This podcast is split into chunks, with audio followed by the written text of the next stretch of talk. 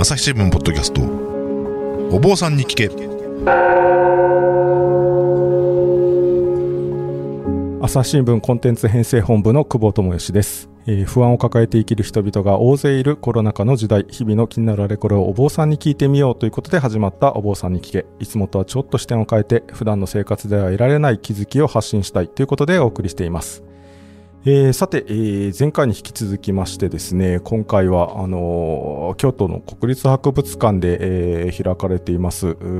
親鸞上人生誕850年特別展親鸞生涯と名宝という、えー特別展のおことについてお送りしています、えー前回に引き続きまして、えー京都総局のお西田健作記者を大阪の収録室に迎えてお送りします、えー西田さんよろしくお願いします。よろしくお願いします。えー、と前回はですね、あのー親鸞さんの主張である協業新書のはい。バンド本と、実質の、あのー協業新書が、あのー見られますよっていうようなことで、はい。とかですね、それから、えー親鸞さん実質の六字名号、ナモ阿弥陀仏、はい。ナモ阿弥陀仏はいと書いた、その六字名号もお見られたりと、すごくこうやっぱり見どころたくさんあるなといううことで、あのお話をお伺いしてきたんですけれども、はい。えーとまあ、今回もあの引き続き見どころをあの紹介したいと思うんですが、ちょっとこう、あのせっかくあの美術記者でなを長くされてきたあの西田さんのお迎えしてますので、あの西田さんの目から見て、これは面白いなと思ったようなあのものって、どんなものがありますか？あ、はい。あの、はいて展覧会の特集ページを書くときに、あの、脅迫の担当しているあの、上杉研究員といろいろ話してたんですけれども、特にあの、この、親鸞の生涯を書いたあの、伝ネの中の、親鸞の亡くなる時の、親鸞上人が亡くなる時の場面っていうのを、はいはい、ぜひ見ていただきたいですね。なるほど、伝ネの中にこうその亡くなる場面がはい。描かれていると。はい。その、亡くなるっていうことは最後、この、うんなんだろう、その浄土に救われてるのかどうかっていう、こう一番大事なところですよね。はいはいはいはいその、そのために。自分はどうやったら救われるのかってはい考えて考えて、最後亡くなって、じゃあ救われたのかっていうはいはいはい。ところの場面なんですけれども、あの、浄土思想には、あの、久保さんもご存知だと思いますけれども、来号といって、はいあの、臨終の瞬間に、はい阿弥陀阿弥陀如来様とか菩薩様とかが、はい。こう白い雲に乗ってきて、ね迎えに来てくれる。はい。で、仏の道に導いてくれますよっていう教えがはい。ありますよねよ。くね、あの、ライゴーズっていう、こう、絵もありますし、はいそれから、その、仏像なんかでも、そのライ、ライゴー像って言って、その、こう、ちょっと前かがみにこうなって、迎えに来ましたよあっていうようなことをこう示しているような、あの、お像があったりしますけれども、はいまあ、あの、それがなんとなくこう、一般的な、こう、浄土思想における、こう、あの、臨終の場面かなっていうのは、なんとなく、あの、思いますけれど、そうですよね。平安貴族なんかもこの最後来号を迎えたくてこう一生懸命こそう信じてきたっていうところが。あの宇治の平等院なんかもそうですもんね。はいはいだけどこの伝ネのよく見ていただきたいんですけども、はい親鸞上人が亡くなってるところを描いた場面っていうのには、こういう来号を表現したものがもう一切ないんですね。こう阿弥陀様も全然書かれてないし、はい。あの雲もたなびいてないしな、るほど。あのこう普通にこうパタッとしなくなってるというパタッとなくなった、こう、その、亡くなった場面が描かれてるんですけれども、姿その横にその阿弥陀様が特に迎えに来てないんなるほどですよね。あの、ふ布団に横たわってるみたいな。あそうですそうですいううただそれだけの絵っていうことなんですかね。そうですそうですはであ。なるほど。そそれこそがその浄土真宗のこう教えをこう絵画的にすごく表現してるなというふうに思っていまして、あの浄土真宗には基本的には来号っていう考えはないので、あの普通にこうななくなってると。亡くなって、えーもうすぐに、えー極楽浄土にそうなんです、そうなんですよ救われる。と。で、し親鸞上人の考え方で、こう、弟子の手紙にこういうことを書いてるんですけれども、あの、親鸞、あの信心の定まるとき、往生また定まるなり、なので、はいはいはいこう、信心が定まったときなんですね。なるほど、そ。の、お迎えが決まるっていうのは、はいそはいはいの、死ぬ瞬間に、阿弥陀様が来たからお迎えられたってことではなくて、はいはいその、ある意味、まあ、心の問題と言いましょうかなるほど、。なるほど。その、お阿弥陀様が絶対にこう、救ってくださるってこう、お思えたその瞬間にもう定まっているというふうに考えるねそうなんですよ。なので、その最後までもちろん念仏はされていたと思うんですけれども、うんその最後に何を唱えたかっていうことではないっていうことが、こう、すごくこう絵画的に表現されているのが、ああの、私には驚きっていうか、あの、すごく興味深かったですね。ああ確かに面白いですね。はいそんないや、確か、普通に考えたらやっぱりね、阿弥陀さんが、うん、こう、菩薩さんとやってきてっていう、こう、あの状況を思い浮かべちゃうんだけれど、そうじゃない。そう、しかも宗宗祖ですかね。宗祖が亡くなった時に、その、なんだろう、見てすごい、あ、確かに、こう、あの、往生してるっていうのを表さないっていうのがう、んやっぱり面白いですね。これはあの、実は展覧会にはあの、はい法然上人が亡くなる時のあの場面っていうのが書かれた絵巻も展示されるんですけども、そうなんですかこれ見比べるともう本当に面白くって、はい法然上人が亡くなる時はやっぱりちゃんと阿弥陀様が迎えに来てるんですね。なるほど。そうか。いや、あその教えについて、やっぱりそれだけこう違いがあって、はい今それ、それに従ってこう違いが出てるって面白いですね。はい。はあのーうん親鸞上人あの自身はもう最後まで法然上人の弟子だっていうはい意識でしたけれども、はいこの絵だけ見るとやっぱり結構な違いがあるなというふうに私は思いました。そうですね。いや、かなり違いますね、それは。うん。これあの、面白い話があって、あの、うんと、娘がですね、あの、こう、お母さんに手紙を出した手紙が残っていて、はい。娘もやっぱり、ちょっと不安に、現場に立ち会っ、亡くなった時に立ち会ったんですけど不安で、あの、えー親鸞上人は本当に成仏したんでしょうかってはいはいはい問い合わせたんじゃないかって言われています。この手紙は残ってないんですけど、お母さんの返事で、いやいや、ちゃんとあの、成仏してるから大丈夫ですよっていう手紙が残ってるぐらいはい。で、あ、なるほど、なるほど。いや、結構あの、私一度その、おいろんな人のですね、こうなんか臨終のこう、場面っていうのを、こう、そればっかりこう集めたものっていうのがあってですね、本はその本を書かれた方に取材したんですけれど、その、やっぱり、救われたのか、極楽浄土に行けたのかっていうのはもう本当にこう、その、まあ、特に平安時代のこうはい終わりから浄土し信仰が出てきた時代からですね、もう切実な問題としてなんかあったみたいで、そうでしょうね。どんな方もやっぱりこう最後はどうだったんだ、ど、どんな夢を見たんだとかですね、そういうのをこう、うんこと細かになんかこう、か、書き伝えられたものがあったりするんですよね。はいいや、だからそういう意味では、すごく切実な、こう、救われた、死ぬ時に救われたのかどうかっていうのを気にえーされていたんだろうけれど、はい。親鸞さんはもう当然のごとく救われているんだから、もうただそうなんそう亡くなった。だけだと。そうです、そうです。だからもう救われてるからですよね。うーん。なるほど。面白いですね。それはぜひ見比べて、あの、本音さんと見比べてみるとも面白いですよね。はい。あの、他にもまだまだありますでしょうか？はい。し親鸞上人はあの数えで90歳まですごく長生きなんですけれども、で、60歳ぐらいであの生まれ京国境国境の京都に戻るんですけれども、実は結構波乱万丈で、あの、避難先の家が火事で焼け出されちゃったりとはかするんですけれども、特にあの、衝撃的なのはあの、84歳の時に、全卵絶縁状っていうのがはいありまして、えっ、と、全卵っていうのはあの、親鸞の、親鸞上人の長長男です。はいで長男をこう、絶縁しなきゃいけないっていうことにはいはいはい。なります。で、その昔の人にとってのその長男を絶縁するっていうのは家が途絶えちゃうことなので、はいい今よりも全然重い。そうですよね。ことですはいはい。で、これはどうしてそういうことが起きてしまったのかっていうと、あの、関東から親鸞上人が京都に来て、でも関東では教えが広まってて、弟子たちがこう親鸞の教えをこう曲解する人が現れたんで、うんあの、親鸞上人があの、息子を派遣するんですね。い事態を収集しようと思って、はい大事な息子を派遣するんですけれども、でこの息子が誤った教えを説いてしまうんですねな。るほど。はいその時に、どっちを取るかってなった時に、うんすごく、すごく大事な息子じゃなくて、自分の教えをこう信じてくれる門弟を取るんですね。はあ。で、こう、絶縁、もう、もう、絶縁するっていうのを知らしめるために書いた文章ですけれどもこれも親鸞上人のご本人の文字ですけれども、これは、あの、苦しかったと思いますね。あ、絶縁だぞといったその書状が残ってるんですね。そうです、そうです。はああの、絶縁したことをみんなに言わないと意味がないので、はいはいはいもはいう息子絶縁したから。はあ誤った教えなんだぞはいというこはいとをこう知らしめるためにこはいう書いたと。はあ。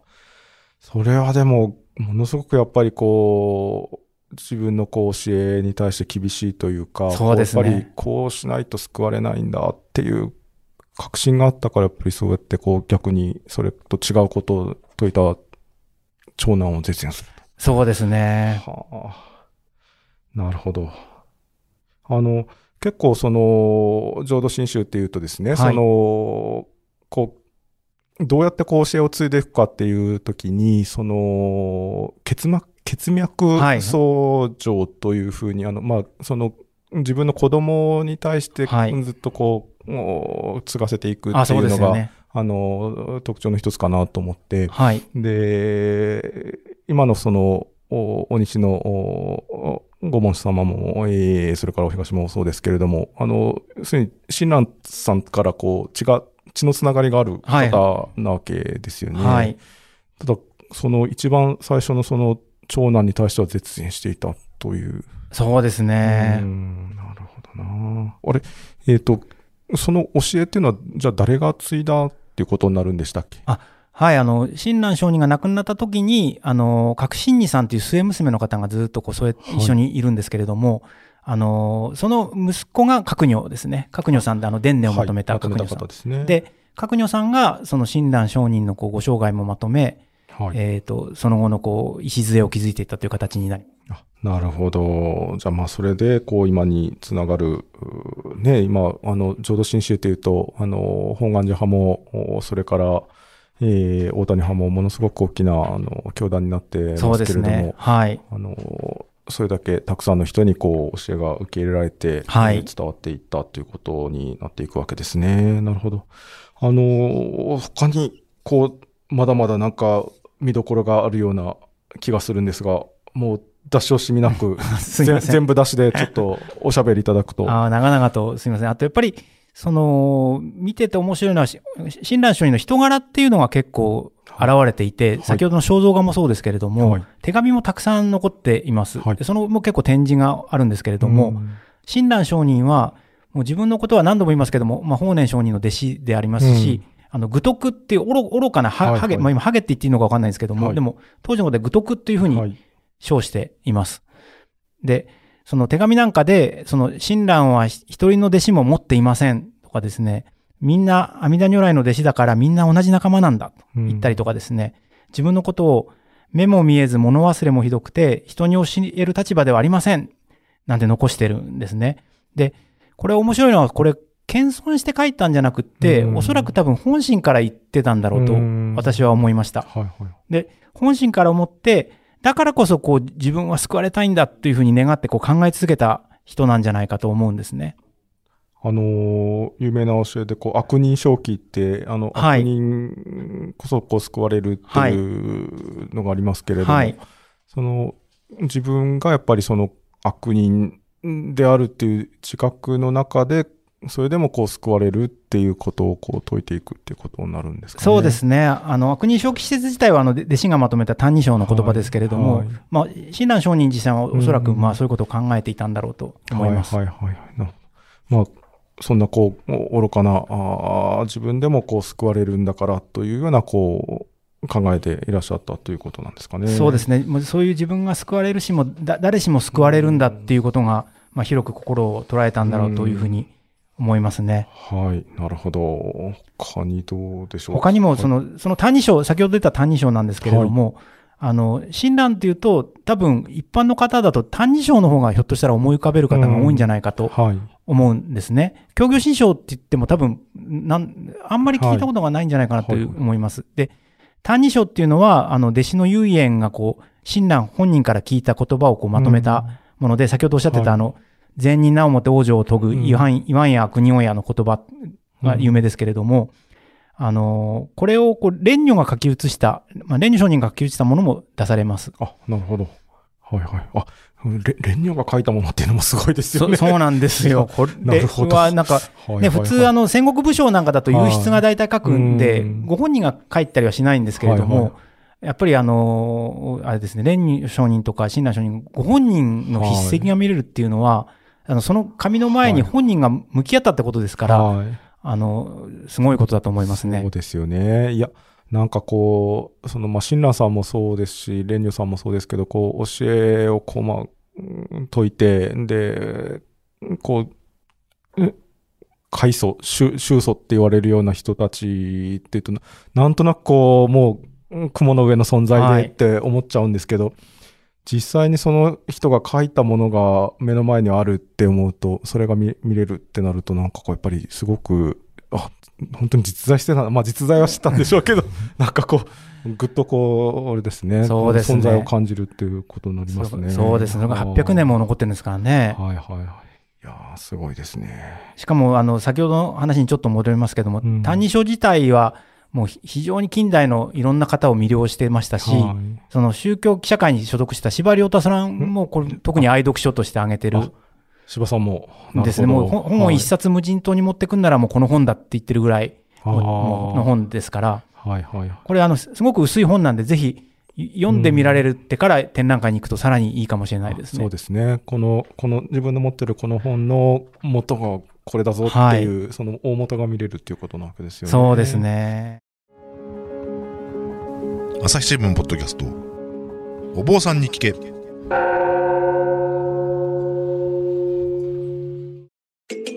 ディアトークパーソナリティの飯沼正人です。ニュースの現場からお聞きの皆さん、朝日新聞ポッドキャストには他にも番組があるってご存知ですか？メディアトークではメディアの今、そして未来について言葉を交わします。どうしたら皆さんに情報をお伝えできるのか、何を伝えるべきなのか、コンセプトはあなたとメディアの未来をつなぐ。過渡期の今、一緒に考えてみませんか？アプリからメディアトークで検索してみてください。なかなかたくさん見どころがあるということで、あの、だいぶいっぱい紹介してきましたけれども、はい。えー、なんか喋り残しとか大丈夫ですか？そうですね。えーなんかこう、私は美術記者をこう長い間やらせていただいたんですけれども、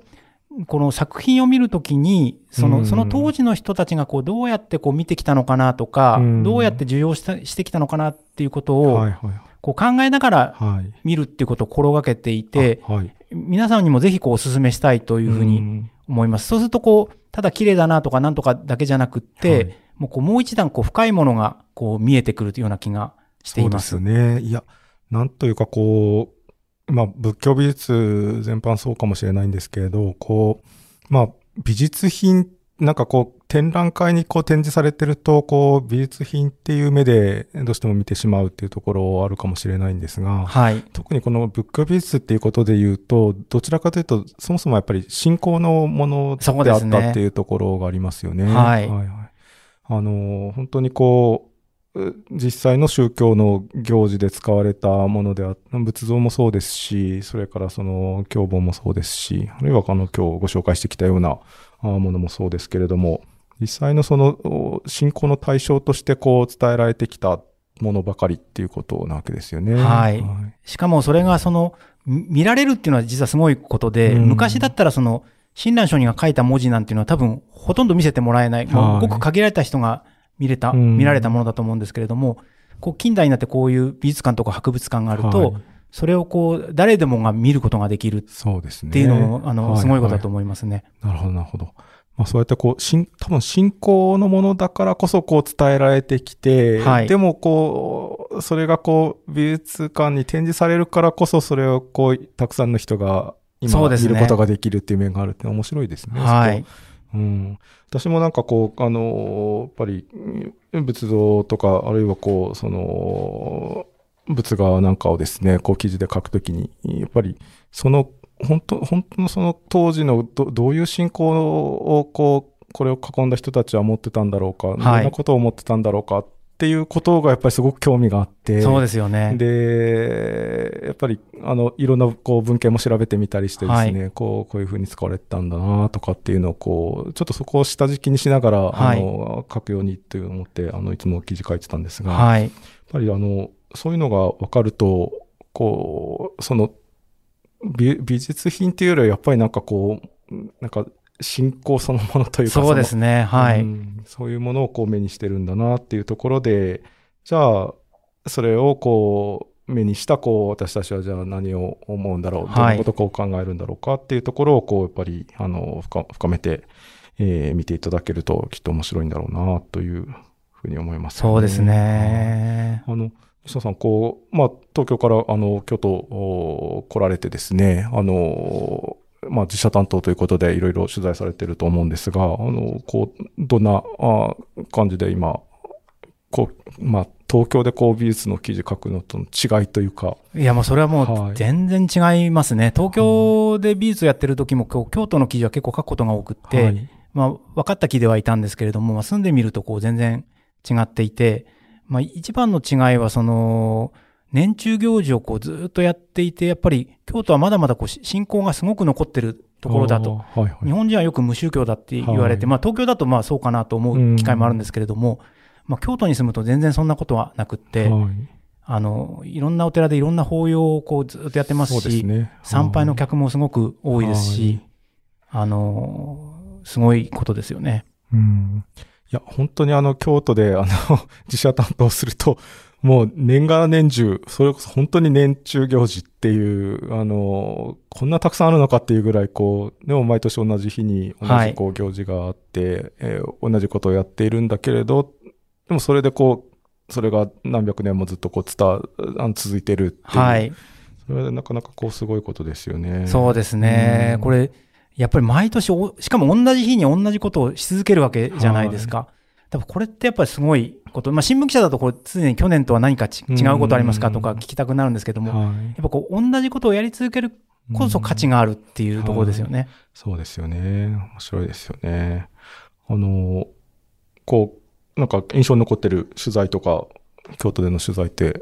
あったりしますか？もうそそれこそあの年中行事も毎日のように取材してるんですけども、最近ではあの京都の東福寺っていうお寺、はい。臨済宗のお寺、はい。紅葉で有名なところですけれども、そうですね。そこにその3年半、1億2000万円かけてこう修理した大涅槃図っていうのの試し掛けを取材したんですね。はいあの、めちゃめちゃでかいやつですよね。そうですそうです。はい。あの、室町時代に描かれていて、あの、その後、江戸時代にこう、大きな涅槃図っていろんなお寺が描くようになるんですけども、はい。その元となったと言われてはいはいはい。る絵ですけれども、えっ、と、大きさ、な、どのぐらい大きさはですね、とにかくでかくって、高さがもう11メーターで、はい。幅が6メーターはい。ありまして、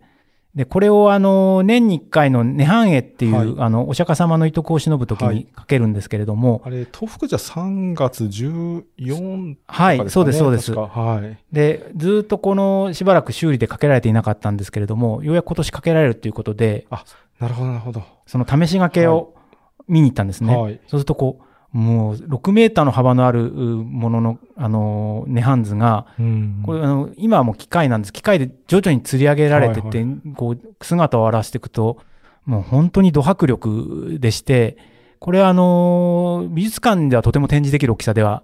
なくって、こう、大伽藍の上から下まで使うからかけられるもんなんですけれども、そうですね。はい。これなんかも、これは実はあの国宝とか重要文化財ではないんですけれども、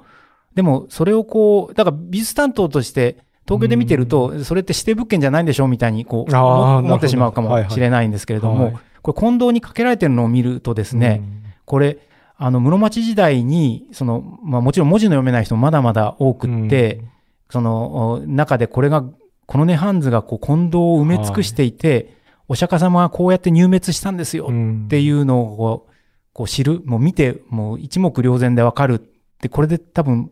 本当にこう信仰を深めたんだなっていうふうに思い、あの、もう京都の宝だというふうに思いましたですよね。あそうですね。私もあの、東福寺のお隣のはい潜入寺にもですね、やっぱはいりこう巨大な涅槃図があってですね、あはいはで、あの、お寺の方に聞く、なんでこんな大きいの作ったんですかねって聞くと、これはもうタイムマシンなんやと。はい。あのーちょうどこう、その、お、大きな涅槃図をですね、お堂にかけて、はい。で、えーお堂師の方が、こう、法要をする。んで、そこに座るとですね、もう、本当に目の前にこう、お釈迦さんがいて、で、お釈迦さんが亡くなってらっしゃるっていうのを、本当にこう、リアルに、あこう、その場にこう再現するっていう、そのための絵だから、あの、こんなでかいんやっていうのをおっしゃっていて、はいや、まあ、本当タイムマシン、なるほど、そういうことかと。あ、ああ、そうですようね。ん後の時代の人でも、こう、その、お釈迦さんの当時の、おば亡くなる場面に、こう、すっとこう、その、入っていって、その、いとこを忍ぶことができるっていう、はい。それをこう、まあ、そのために作られた絵だから、こんな、こんなでかくないとあかんねやでっていう、なるほどなと思いながら、そうですたんですけれど。あれこそやっぱうん。展示、展示室で見ると伝わらないですよね。やっぱうん。お堂で見るからわかるそうですよね。っていうことがありますよね。いや、確かにあるかもしれないですね、本当。いや、あの、まあ、そうやってこう、じゃあ、京都で取材されてみてっていうことで、えー、存分に、あの、こう、京都のお寺の世界に使ってらっしゃると。どっぷりそうですね、はいこ。こんな楽しい仕事があっていいのかっていう感じですけど。そうですよ、ね。久保さんもやってらっしゃいましたけどね。はい、いや、あの、私はもう、あの、忙しいばっかりで。確かにめちゃくちゃ忙しいですよね。大変だなと思いながらやってましたけど。まあ、それでもやっぱりね、あのー、なかなか、あの、三大祭りもそうですけれど、はい、その、一般の方がなかなかこう見えない裏側までこうそれが見れてあ、そうですね。はい。で、やっぱりなんかこう、本当にこう、京都の町の人たちがですね、まあお寺の方もそうですけれども、こう、その信仰であったりとかですね、はい、あるいはこう、こうその自分たちが伝えてきたものを、こう、ちゃんと残していこうっていう思いで、こう、はい、その年中行事を、はい、もうただ毎年同じことやってるだけやんっていうふうに思っちゃいがちかもしれないんだけれど、はい、でもその裏にやっぱりこうそうやってこう伝えられてきたことをしっかり守って、はい、で、えー、後に残していこうって意識でこう、まあ、やってらっしゃるってそのこう熱熱い姿って言っちゃいますけれど、はい、そういう姿をこうあの、京都の宗教担当って見ることができて、そうですね。面白かったですね。京都の人粘り、粘り強いですよね。こう、か合理化とかこうやったらもっとスムーズなのにとかってあるじゃないですか、いっぱいあるけど、そういうことしなくって、去年、すごく手間がかかっても去年と同じことをするっていうのは、やっぱりこう、すごいことだと思います、そうですね、確かに。いや、あのじゃないとつ実は続かないっていうところがあったりするかもしれないんですよね。あんまりこうね、あのー、京都の人がよく言うのは、行政からこう、いろいろな補助金いっぱいもらっちゃうと、はい、それってなんかやっぱりこう自分たちが伝えるっていう力がちょっとそがれちゃうんだと。本当一番いいのはもう自分たちだけでこうきっちりこう、あの、伝え、伝えていくって思ってこうやるのが一番、あの、伝わっていくんやでっていうのはおっしゃってました、ね、ああ、そうですか。やっぱりそうやってこう、まあ、あの、毎年毎年、でも同じことなんだけれど、こうやっていくと。いう、なんか京都万歳みたいな 話で最後 終わってしまいましたが、いえいえいえはい。あの、まあそうやってこう、そういう方がいるから、こう、まあね、日本の素晴らしい伝統文化っていうのもこう伝わってるっていうところで、はい、えー、ぜひ、あの、京都に遊びに来られた方にも少しそういうのが、あの、理解してもらえると嬉しいななんて思ったりしますね。そうですね。新聞紙面でもそういうこう毎年同じだけど年中行事はもうきちんと取り上げてますんで、うん、ぜひ見てこう季節の移り変わりとか、またこの季節が来たなとか、えー、また今年もやってんだなとか思っていただけると、あの担当記者としては非常に嬉しいです。はい、わかりました。えー、今日はあの京都総局の西田健作記者をお招きしてお送りしました。えー、それではまたお会いしましょう。どうもありがとうございました。ありがとうございました。朝日新聞ポッドキャスト。お坊さんに聞け。